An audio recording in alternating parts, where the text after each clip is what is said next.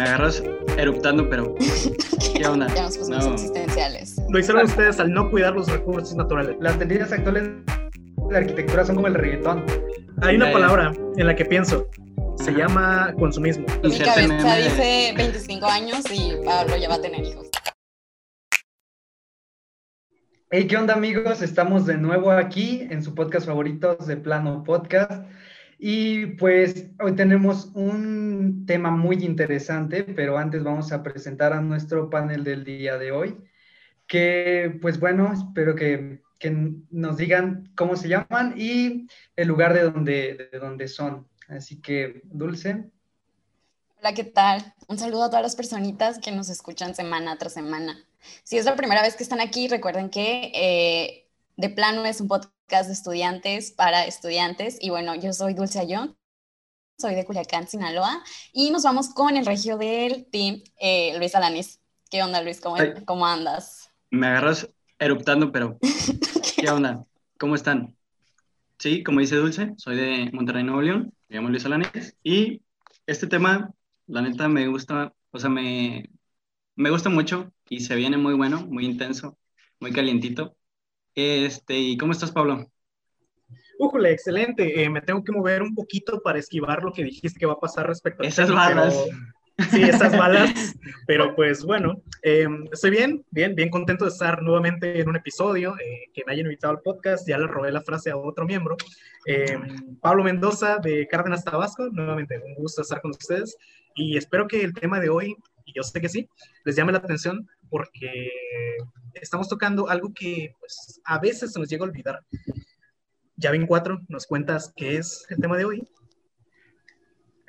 Sí, yo soy Yavin Vargas de Tlalmanalco, Estado de México, y pues bueno, el tema de hoy es la arquitectura caduca. Entonces, para ustedes, ¿qué, eh, ¿qué es que una arquitectura caduque? Yo creo que deberíamos empezar, o sea, definiendo qué es caducar, ¿no? ¿Qué es caducar? O sea, ¿a qué te refieres Ajá. con la que la arquitectura caduca? O sea, caducar un poquito. ¿Cuál? Yo creo que lo que todos pensamos inmediatamente cuando oímos caducar es la leche que se te olvidó en el refri. ese güey. O, Qué horror. güey, ¿sí o no? Ya, me la fruta esa frase, güey. no es referencia a lo que mencionaste al inicio del episodio, para nada. Em, Pero creo que es algo que llegamos a pensar cuando caduca o en un producto. Ojo, la arquitectura es un producto, tal vez, Mm. sí, ¿no? No, ya nos pusimos No. existenciales. No Pero sí, es básicamente cuando algo pierde su función, ¿no? Y deja de ser útil y deja de, de ser consumible, vaya. Exacto, creo que el, está, está mal planteada la pregunta, o bueno, no mal Uy. planteada, sino que este, creo que el- la arquitectura no, no es un producto, sino que eh, hablaríamos de una arquitectura basura si dijéramos que la arquitectura realmente caduca, ¿no? O sea, la arquitectura como tal o el concepto de arquitectura que tenemos, porque si no habla, para mí, este, la arquitectura, eh, lo que se puede llamar arquitectura es que tenga, que hable de, de identidad de su, de su tiempo en el contexto y que, o sea, que, que prevalezca sobre él, ¿no? Sobre el contexto y, y ese autor también. Entonces tiene que, la arquitectura realmente tiene que hablar de, su, de la identidad de su tiempo, o sea, de, de su espacio, ¿no? De- del tiempo en el que está viviendo y anhelar la eternidad, como dijo el gran maestro ¿Quién? Frank Gehry. ¿Quién? ¿Quién? Frank Gehry. Si no me equivoco, es Frank Gehry. de los sucesos actuales. Y, y esa Ajá. parte está interesante. O sea, creo que ahorita se los comentaba antes de, de, la graba- de grabar otra vez. Eh, que la arquitectura debía tener como que funciones, ¿no? Que tenía que ser útil, tenía que ser firme y tenía que ser bella. Entonces, si algo pierde su utilidad, o sea, por eso decimos que la arquitectura, ajá, la arquitectura ya. caduca, o sea, Vetustas. deja de ser, gracias, Exacto. deja de ser útil, entonces no sé si ahí dejaría de ser arquitectura. Que también está la parte de que tenemos los estas construcciones antiguas que siguen siendo consideradas arquitectura y muchas ni siquiera se, se utilizan para lo que fueron creadas. Sí, y yo es allí- que... Yo allí Sí. comparto lo que dice Alanis. De que debe tener una identidad. Entonces, para mí, el término de caducidad en la arquitectura no es que pierda su, su función, bueno, para mí, para mí, con que siga teniendo la identidad que se le puso desde un principio, que se le adquirió a esa construcción, para mí esa arquitectura sigue, sigue existiendo, siguen siendo, sigue perdurando por el, por el resto del tiempo hasta que esta identidad se pierde. Para mí eso, eso sería la caducidad en una obra arquitectónica. También pues porque esto que dijeron de que a lo mejor no tener que ser usada, me dejó pensando. que, mm, no sé si pues se enteraron un poquillo de la oleada de sequía que hay en México. Ojo, pequeño comercial, banda, chequen sus hábitos de consumo de agua y todo eso. Hay que salvar el planeta. Pero volviendo. Güey, aguanta, ¿Lo dices porque tengo una botella? sí. Eh, hubo una iglesia que pasó 40 años bajo el agua y que volvió a resurgir a raíz de esta sequía que hubo. Entonces, bueno, iglesia, templo, como le llamamos una construcción de índole religiosa. Sí. Si tú vas y haces el análisis de esa construcción, de esa estructura, obviamente vas a encontrar factores que pues te van a hacer decir, ok, sí, sí es arquitectura, pero tengamos en cuenta, estuvo 40 años bajo el agua, a menos que haya gente submarina ahí, saludos a, Se Crean, em, no dudo que alguien la haya usado entonces. ¿Esa, esa iglesia seguía siendo arquitectura? Sí o no, porque ahí técnicamente eh, perdió ese factor de ser útil. Se, le olvidó a las personas más que, nada su utilidad cambia, ¿no? Porque por ser antigua ahora sirve para otras cosas. Sí, exacto. O sea, y justo se me viene a la mente un, un ejemplo. O sea, que por ejemplo, el, el fenómeno que pasó en, en, los lofts, ¿no? El fenómeno de los lofts de Nueva York. Ajá, bueno, hay un poquito de contexto. Los lofts de Nueva York son, viene de la palabra 10 feet, por eso es loft.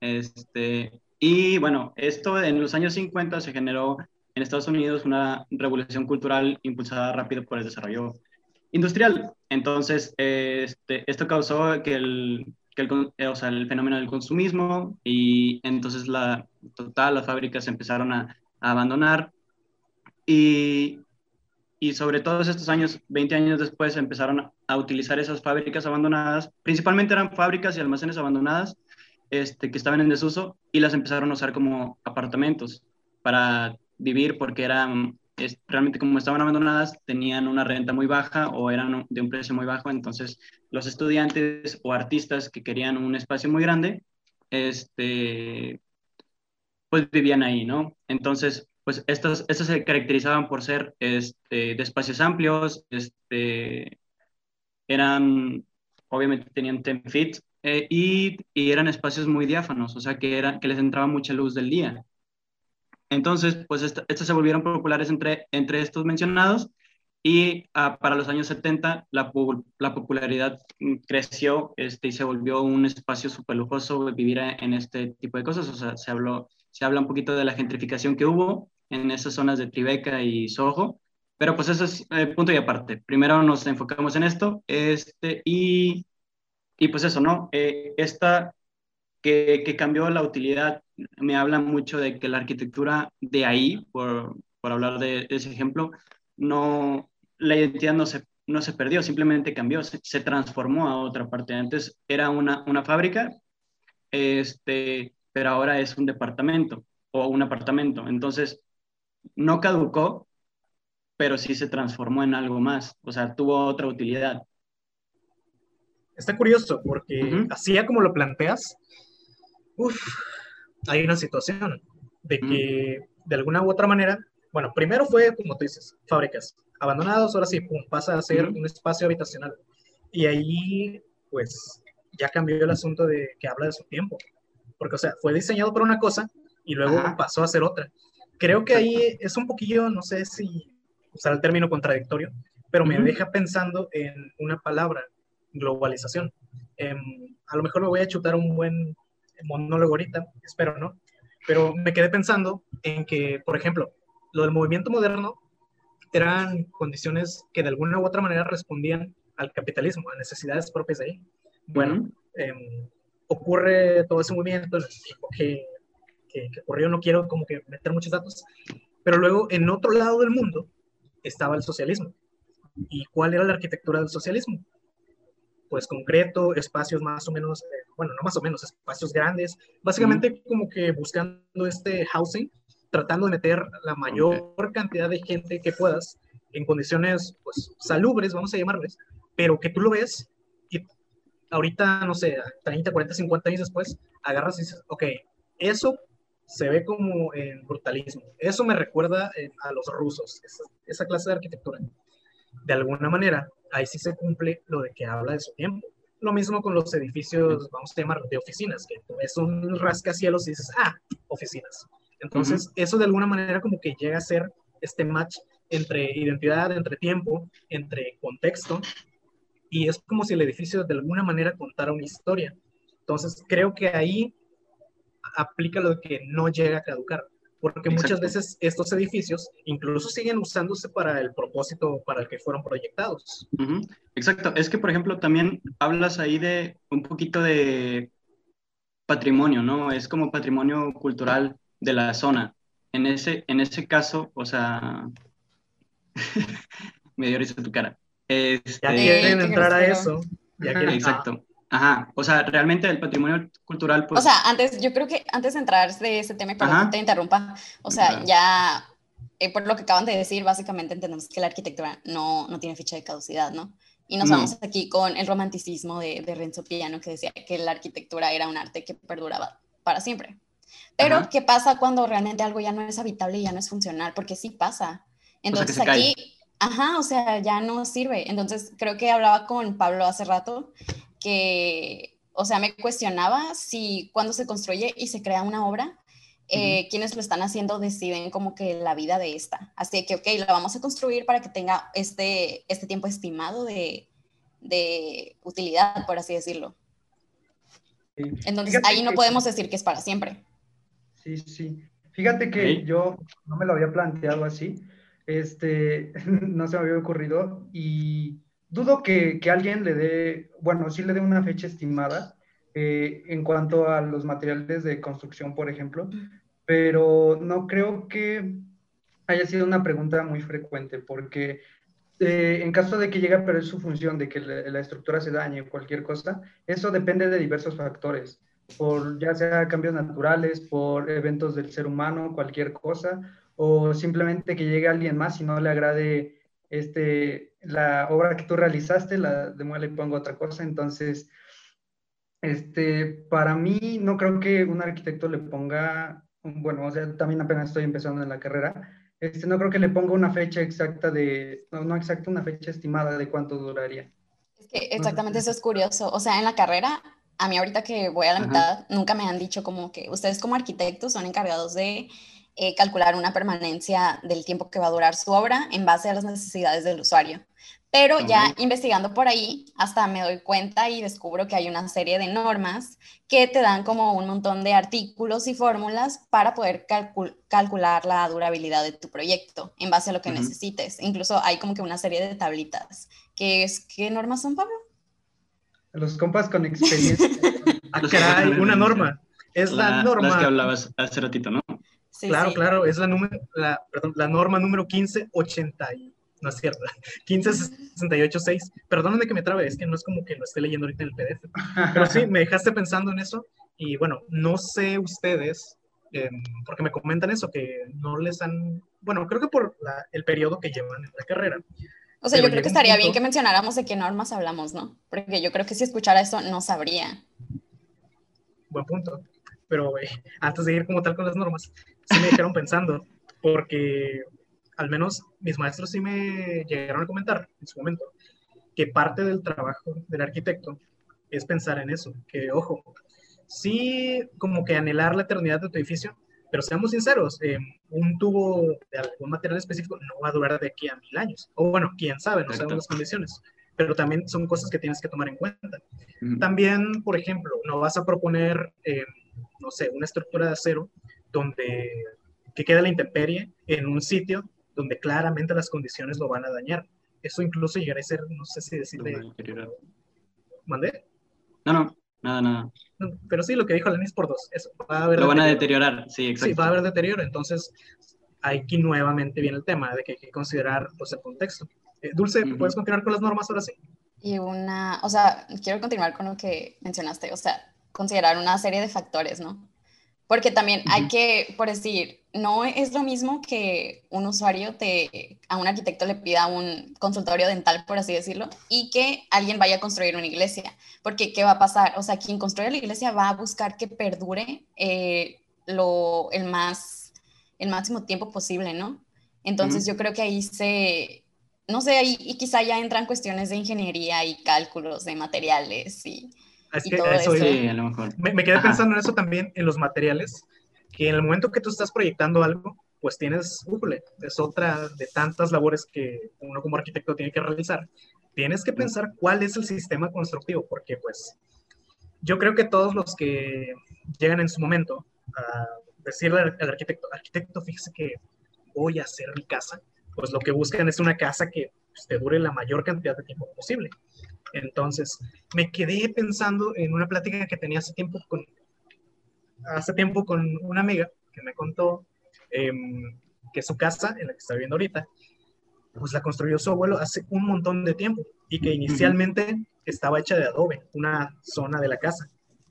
Em, el adobe es un proceso constructivo que pues normalmente es como que tierra y vegetal dependiendo de la zona cambia el vegetal que se usa en la planta.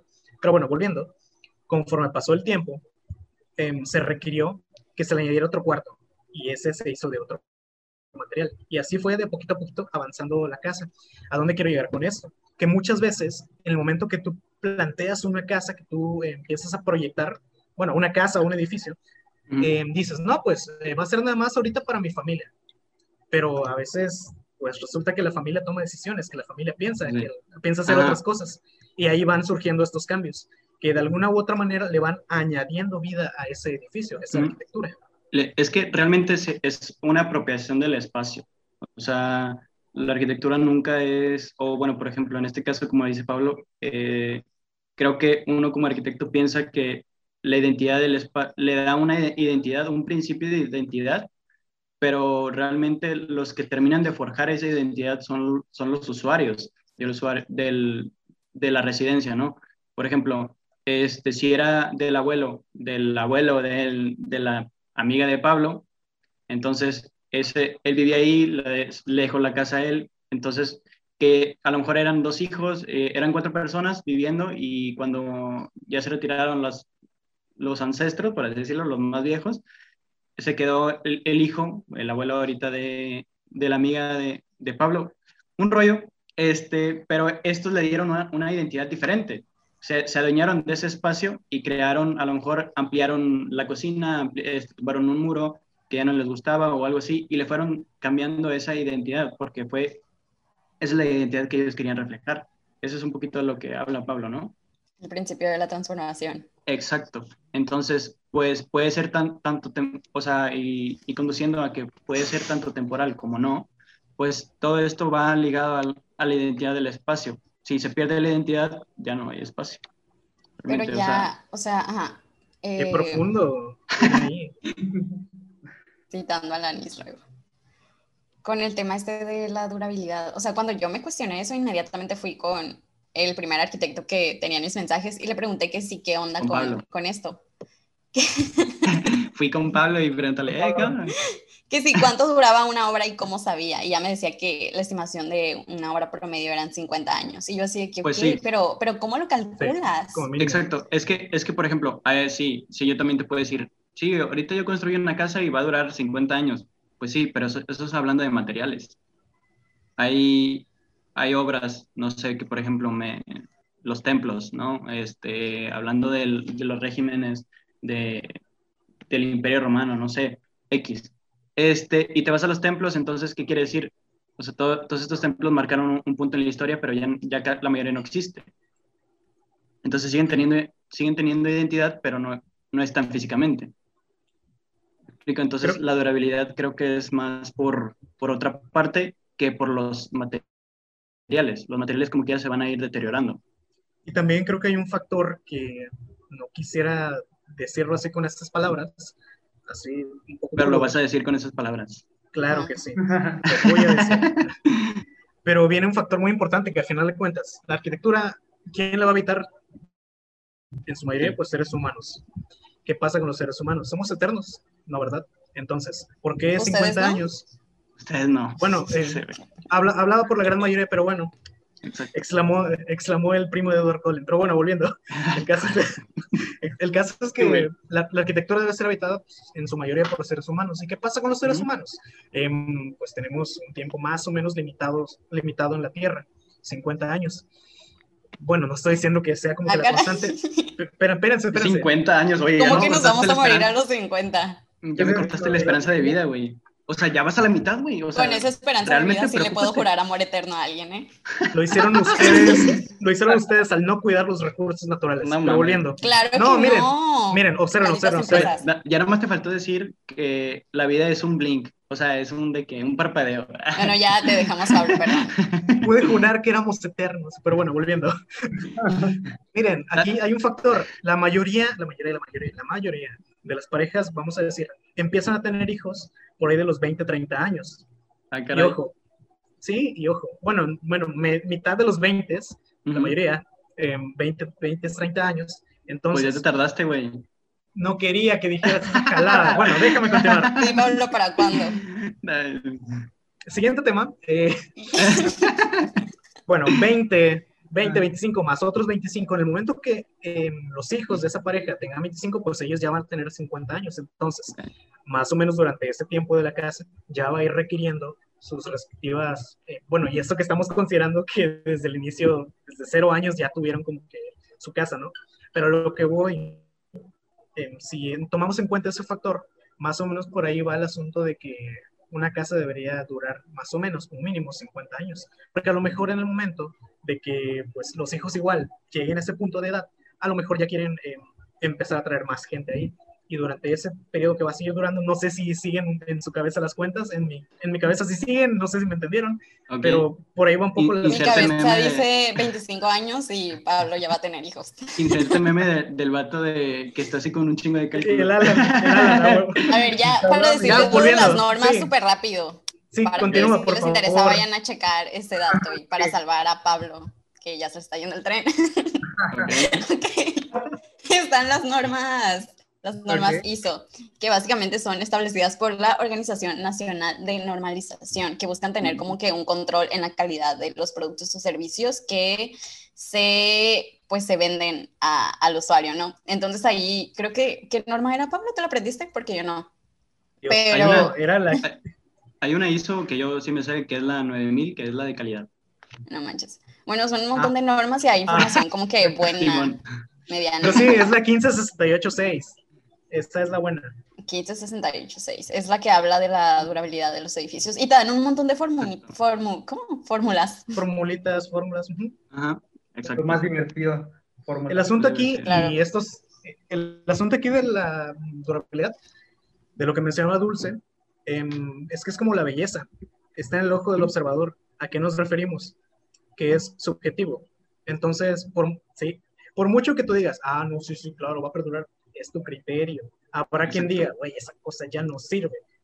Pero pues sí. Es que realmente, como dice Pablo eh, y como dice el maestro Vitruvio, este, no, no necesita ser arquitecto para entender la arquitectura. Simplemente un idiota lo puede, lo puede entender, pero no, no entiende su, este, su trascendencia, entonces, o algo así era.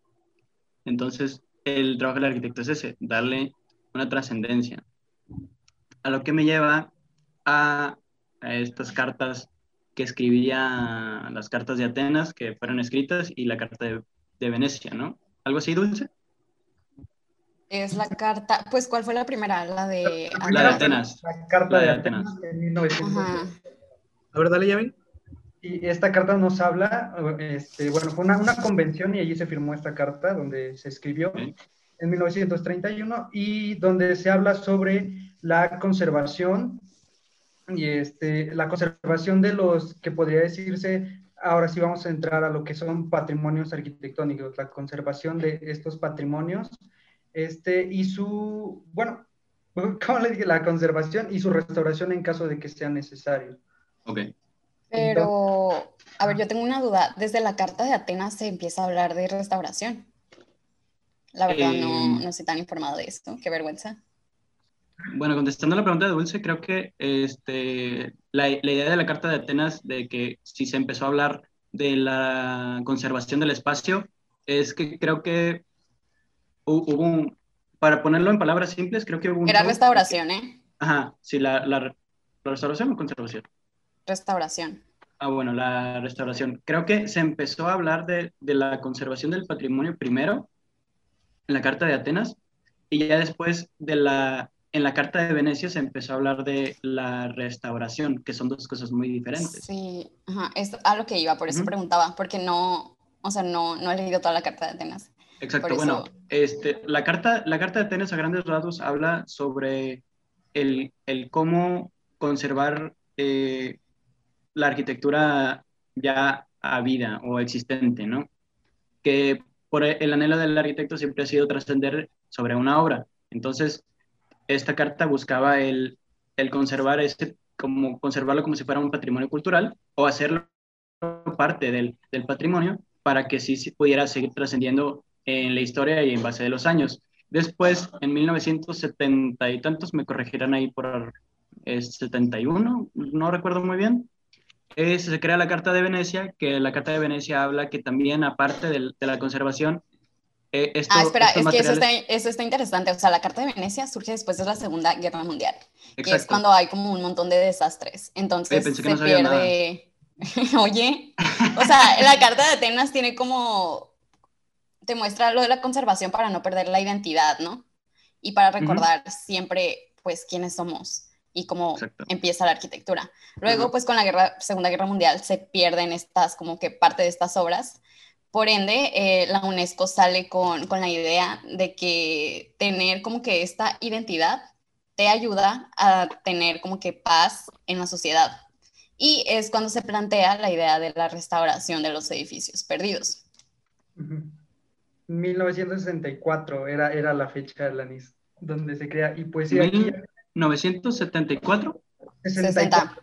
64. Ah, ok, perdón. Ah, bueno, aquí ya ah, ah, nos metemos de lleno a unos artículos donde habla sobre la restauración y cuál es el proceso que debe tener una obra. Siempre se debe de respetar, este, la, digamos que no, no hace falta que, que la función sea la que permanezca, que, pero sí que no se toque lo que es eh, digamos, el, diseño, podría decirse, exterior e interior, todo lo que hacía esa obra, una obra única y que se conserve la misma identidad. Por ejemplo, eh, podríamos decirse que, no recuerdo cómo se llama esta plaza, una plaza en Polonia que hay una fotografía después de los bombardeos nazis donde se ve destruida, literalmente los edificios están a la mitad, está todo, todo destruido y eh, lo que hizo la gente, lo que representaba esa plaza para ellos, eh, fue tanto que empezó su restauración, no dijeron vamos a demolerlos y hacer otros, otros edificios, otras construcciones, sino dijeron vamos a rescatar este espacio, se restaura, queda exactamente igual, pero lo que más les importa a ellos es la, la identidad que tiene. Con, con esa construcción de edificios ellos muestran que su cultura, sus, su sentimiento hacia ese lugar es, permanente y mientras siga ese lugar de pie, ellos van a seguir eh, conservando su, digamos, eh, pues van a seguir conservando eso en su memoria. Pero bueno, entonces vamos a ir a un pequeño break y después continuaremos ah, hablando de este tema que es muy interesante. Entonces nos vemos en un rato. No olviden seguirnos en arroba de plano-podcast en Instagram y de plano podcast en Facebook para más contenido del podcast. Además de seguirnos en nuestras redes arroba Conea México en Instagram y Conea México en Facebook, donde podrás encontrar toda la información de nuestras actividades, talleres y conferencias, así como las últimas noticias que Conea tiene para ti.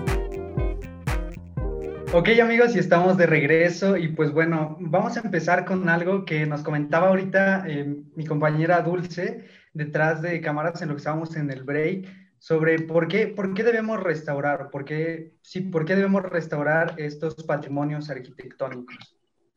Sí, o sea, tocando el, como les comentaba, tocando el tema de, de conservar y restaurar el patrimonio, que como ya lo comentamos en las cartas de Atenas, la Carta de Venecia, etcétera. Esto siempre busca como que aclarar y comprender los aspectos de identidad de la memoria de la humanidad a través del tiempo. En estos, pues, épocas donde nos encontramos eh, agredidos por la globalización que hay y toda, no sé, esta mezcla de, no sé cómo le podemos llamar. Alanis, por ahí tenías algo que aportar. No, no tiene, yo sí tengo. A ver, eh, no tiene la otra. Ahora, hay una palabra en la que pienso, se llama consumismo probablemente es la que Alanis estaba pensando, porque viene de una aldea en la que se caracteriza por, ah, te creas. ese, es, el problema. No, es que, ándale, es que ese es el aquí es donde Pablo se queda sin trabajo? Claro, gracias. ¿Qué? No, cállate. Eh, volviendo, ya, a ver, espérense, estén quietos. Vivimos en una sociedad en la cual em, es mucho de que lo veo, lo quiero. ¿Cuánto vale? No sé, pero lo quiero. Y se nos olvida un poco lo que hay detrás de. Simplemente es como que, güey, me encantó y pum, pasa pero no es como que, ¿por qué te gusta realmente? ¿Te gusta por lo que crees que es o por el significado que hay detrás? ¿O realmente te gusta? ¿O lo quieres porque todo el mundo lo quiere? Porque es moda. Exacto. Pues te estás subiendo simplemente al tren y por, y por eso es lo que quieres. Me recuerda mucho a lo del traje nuevo del emperador.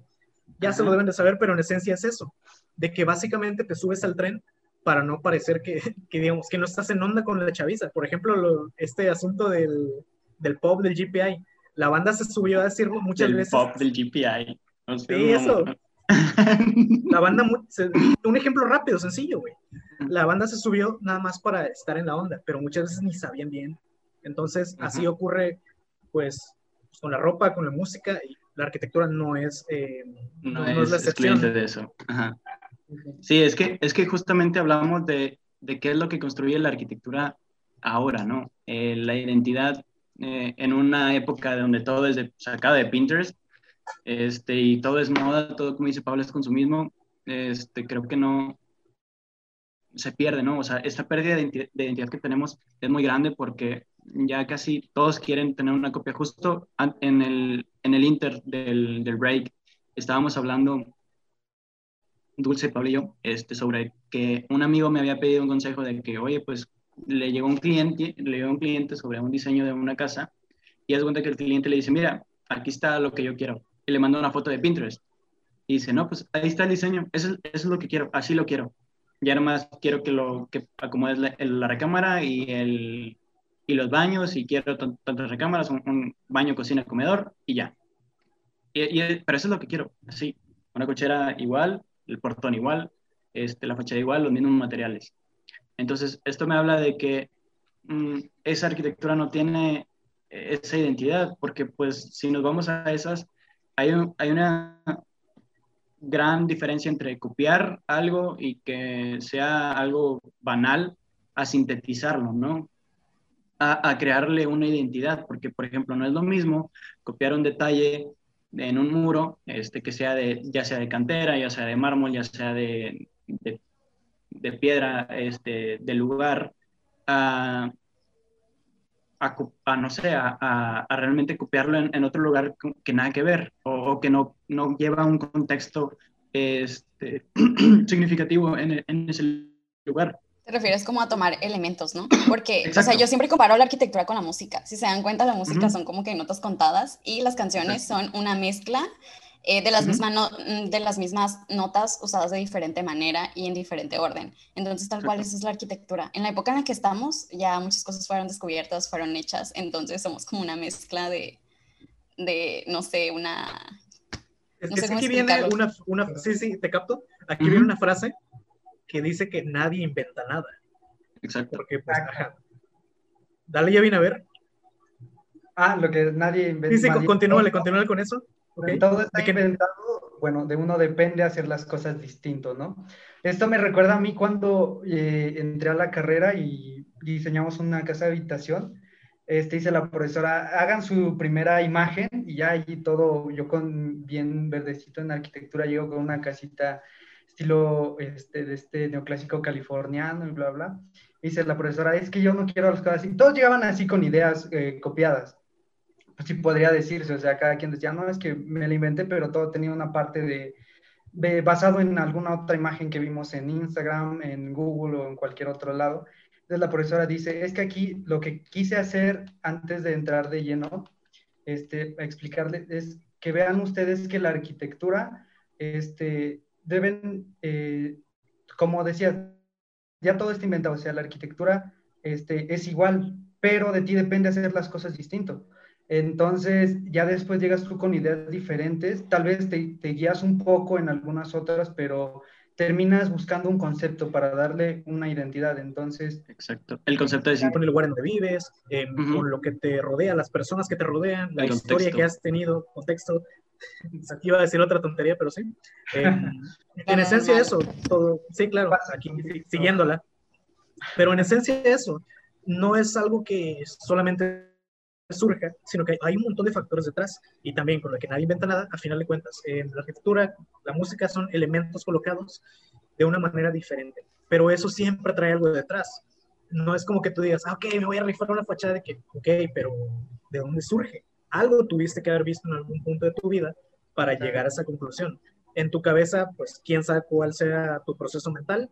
Todos tenemos nuestros distintos procesos, nuestra forma de, de proyectar, de pensar, de generar ideas y pues llegas a una conclusión. Muchas veces se trata de eso. Yo lo llevo a visualizar incluso un poquito como, pues, ya lo saben, como los Lego, que son estos elementos que tú eliges cómo colocarlos.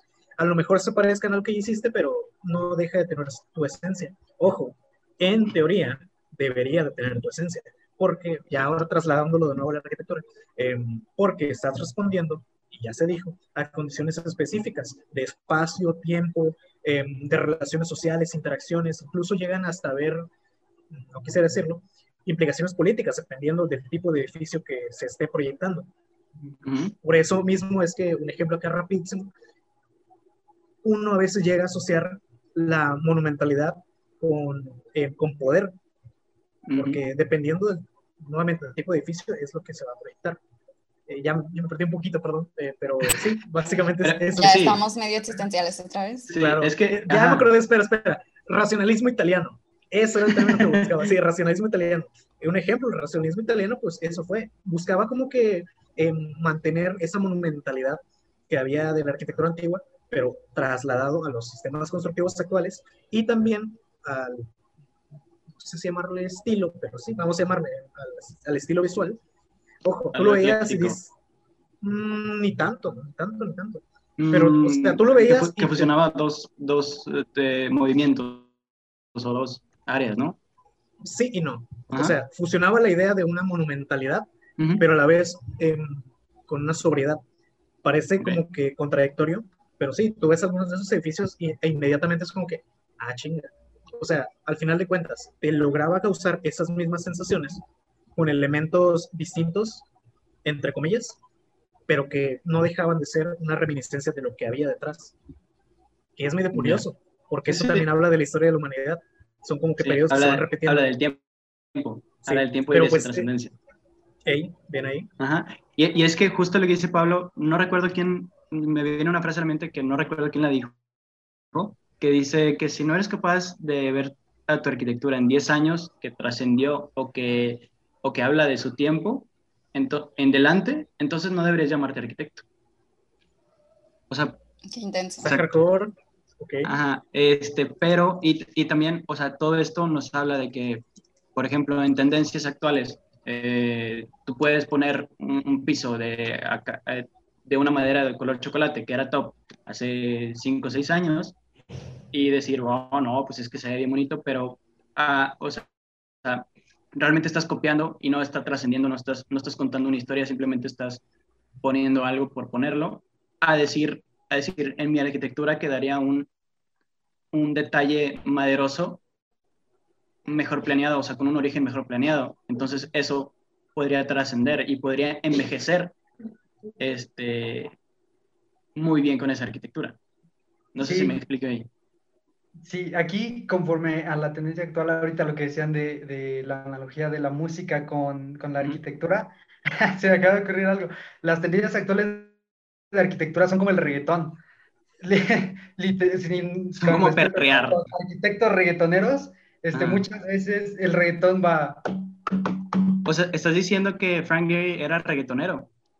No, no, no, o sea. No, no, no, lo que está diciendo es que hay que ir a perrearle a los muros, güey. Eh, sí, como que la arquitectura actual te invita a no pensar. Ah. Exacto. Oh. Ya.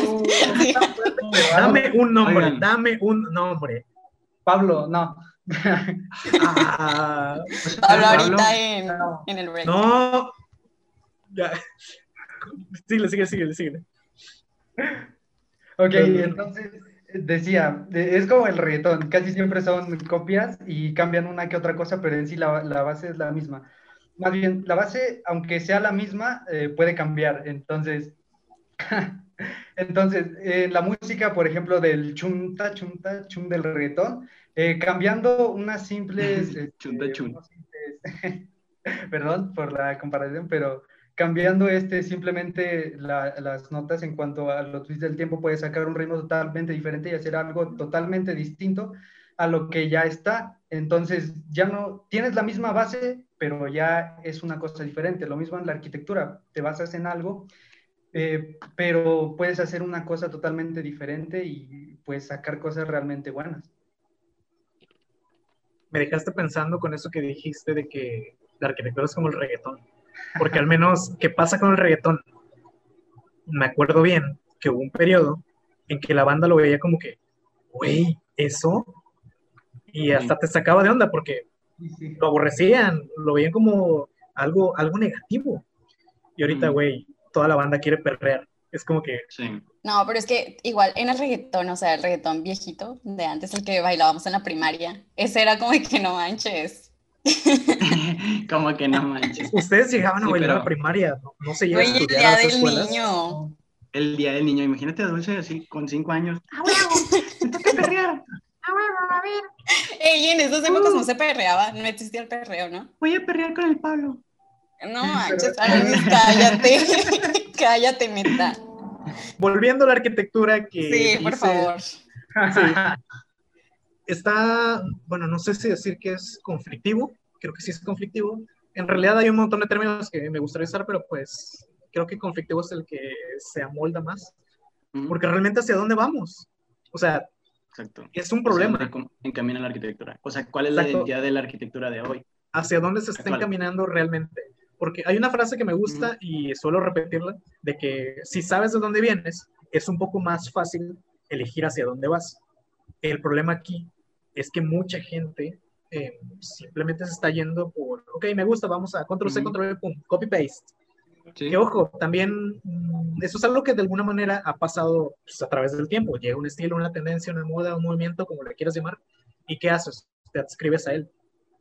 Pero a su vez, eh, ¿quién está metiendo, digamos, el alma en esos movimientos? En, esa, en, Ok. en esos movimientos, en esos... A ver, dale, perdón. Ya, ya vamos a empezar a divagar, pero es tal cual lo que dices, o sea, personas, creo que es una falta de voluntad o de conciencia, personas que no comprenden bien de dónde vienen, por decir el ejemplo, ¿no? Entonces no saben a dónde van y eso pasa con la arquitectura, ¿no? Es como que no comprendes los inicios y es nada más te dejas llevar por la serie de, la mezcla de serie de factores de la actualidad. ¿Y qué se hizo y qué significa? No sabes, pero está bonito o crees que está bonito, pero todo el mundo lo quiere. Entonces Sí. también. Y, y es que también creo que, como dice Pablo, tomando un poquito, trayéndome un poquito la idea de Pablo este, hacia este tema. Lo voy a curar, que el- eh, exacto. Este, porque el panorama actual de la arquitectura, pues es, es crecer, ya no es crecer hacia los lados, ya no hay espacio realmente, o sea, en el contexto, o sea, en el espacio, socio, en, el, en el contexto socioespacial, sorry, este se me fue. Este, y, y realmente ahorita, pues, o, o estamos reutilizando cosas nuevas, o estamos copiando cosas que ya hay. ¿Me explico? Entonces, pues, no se crea realmente una identidad, se crea una transformación del espacio o un o pues una copia del espacio, no hay mm, realmente no hay una reflexión, no hay un significado. No inventen, qué triste. Pero una transformación en pro, en, en algo positivo o en algo negativo. Claro, ¿Por qué? es que claro que se tendría que ver, por ejemplo, ah, ahorita me viene a la mente un texto de, de Le Corbusier que dice, este, Oh, por Dios. que eh, es que se puede, podemos divagar mucho, porque, por ejemplo, este, en este texto a grandes rasgos decía este, que él, él había propuesto un muro, entonces eh, de- en ese muro había propuesto pegado una jardinera y en esa jardinera pla- plantó un árbol. Entonces, este, ese árbol creció, este, conforme los años y, ya después de varios años, no sé, eh, rompió ese muro o lo quebró o lo deshizo. Entonces, pues nos habla de que ya no, ya no hubo ese espacio, ya no hubo identidad. ¿Realmente la identidad cambió del, espacio o realmente, o, o, qué pasó ahí? ¿Sabes? O sea, ya no, ya no caducó ese espacio o, o, qué, o qué onda. ¿Me explico? Quién sabe, a lo mejor la intención era demostrar cómo la naturaleza va comiendo la arquitectura a través del tiempo. Tal vez. O a lo mejor simplemente le falló ya. Exacto. Pero, o sea, sí. él, él, lo puso por capricho. O, sí, bueno, pero ojo, yo. pero ojo. Si no hubiera hecho eso, no estuviéramos aquí el día de hoy, no vamos a decir la fecha, pero estamos en mayo de 2021 grabando este podcast. De alguna manera, lo que esta decisión tomada dio pauta a que ocurrieran cosas, dio pauta a que se generara Justo. historia, a que fuera un Ujú. evento. Cosa que, híjole, es, es medio conflictivo, porque mucha Ajá. arquitectura eh, copy-paste, control C, control V, que es copia, copia, copia, copia, Ujú. pues va a quedar ahí entre el mar de proyectos que se hacen con esa misma manera, con esa misma, no sé si decirle metodología, Ujú. porque al estar copiando algo directamente, si nos ponemos estrictos, no es metodología, pero al final de cuentas sí llega a ser metodología porque estás estableciendo un método, pero bueno, volviendo, Ujú. mucha de esta arquitectura de copy-paste sin identidad, pues va a quedar ahí, no va a pasar a la historia. O a lo mejor sí, quién sabe, a lo mejor este sea un periodo conocido por en el periodo de, de copy-paste, eh, a lo desgraciado. Exacto. Ujú. Ya viendo o de, futuro, vaya. de pérdida, de, pérdida de, de identidad. Eh, y es que también, ya para cerrar, también me gustaría cerrar. Realmente este, podríamos o predecir o, platicar de, qué es lo que pasa- pasará en este tema de la codicidad de, la arquitectura en un futuro. O sea, ¿tú crees que aparte de crecer en un contexto socioespacial hacia los lados, eh, más bien hacia arriba, este, pasará como estos loft que hablamos al principito, al principito. O sea, que realmente ahora con la tendencia del home office y todo, todos estos, de que hoy trabajar desde casa, se utilizarán oficinas abandonadas para, para habitar o no. O sea, eso es un tema interesante. Creo que ya es existencialista y, y lo voy a dejar al aire. Yo, no, yo creo que se puede predecir, pero pues apenas un analista. Yo no soy analista, Exacto. amigos, entonces Y creo que lo voy a dejar al aire y que nos dejen en los comentarios qué es lo que piensan sobre la arquitectura, Exacto. la caducidad y todo este rollo de la identidad. Sí, Claro. para, para mí, este, yo creo que es un poco mm, impredecible eh, pensar en lo que sucederá en un futuro, porque podríamos decir por lo que se está viviendo en, en esta época es que sí habitaremos eh, totalmente en, en, bueno, que la humanidad se empiece a adaptar a, a no salir de sus casas y a tener una arquitectura donde engloben más cosas que hay afuera hacia adentro, pero también hay mucha gente que esto le sirvió para darse cuenta que es mejor estar afuera que adentro, como dice Shrek. entonces, entonces yo creo que es, es muy, es variable lo que puede pasar en el futuro. Podemos decir una cosa y puede suceder otra, como lo ha pasado a lo largo de la historia, mucha gente ha, dicho lo mismo. En los 1900 hay una, una colección de estampitas, creo, o, o dibujos que se hicieron de cómo sería el año 2000, donde está simplemente totalmente erróneo a lo que nosotros tenemos pensado. Entonces es difícil que podamos saber qué pero como último comentario, no es tan difícil. O sea, simplemente nos vamos con el análisis del clima, que se, hace- se guardan como este tipo de, pues, o sea, se analiza y se guardan documentos y en base a ello, de, no sé, cada 30 años, no, la verdad no recuerdo ese dato, pero con eso se predice el clima de, de lo que viene, ¿no? Entonces es como darnos una idea, tampoco es como que exactamente vamos a saber qué va a pasar. Y yo creo que lo mismo pasa con la arquitectura. Pero vuelvo a repetir, no somos analistas, amigos, ahí ya se lo dejamos a los profesionales. Sí, y pues bueno, eh, igual deje, como decían, déjenos su opinión, qué piensan ustedes en los comentarios. Y pues el tema estuvo súper interesante. Yo, yo sentí que me alimenté mucho de lo que ustedes, de sus conocimientos de ustedes. Entonces, espero que a ustedes también les haya funcionado para, para tener más conocimiento, para recapacitar sobre esta pregunta realmente si la arquitectura caduca o cómo caduca. Entonces, esto fue todo por el día de hoy y espero que les haya gustado y que nos acompañen todos los miércoles. Recuerden seguirnos en Facebook como De Plano Podcast, en Instagram como De Plano Podcast y con las redes de Conea MX. Entonces, nos vemos. Hasta luego amigos y que tengan un excelente día. Adiós. Bye. Adiós.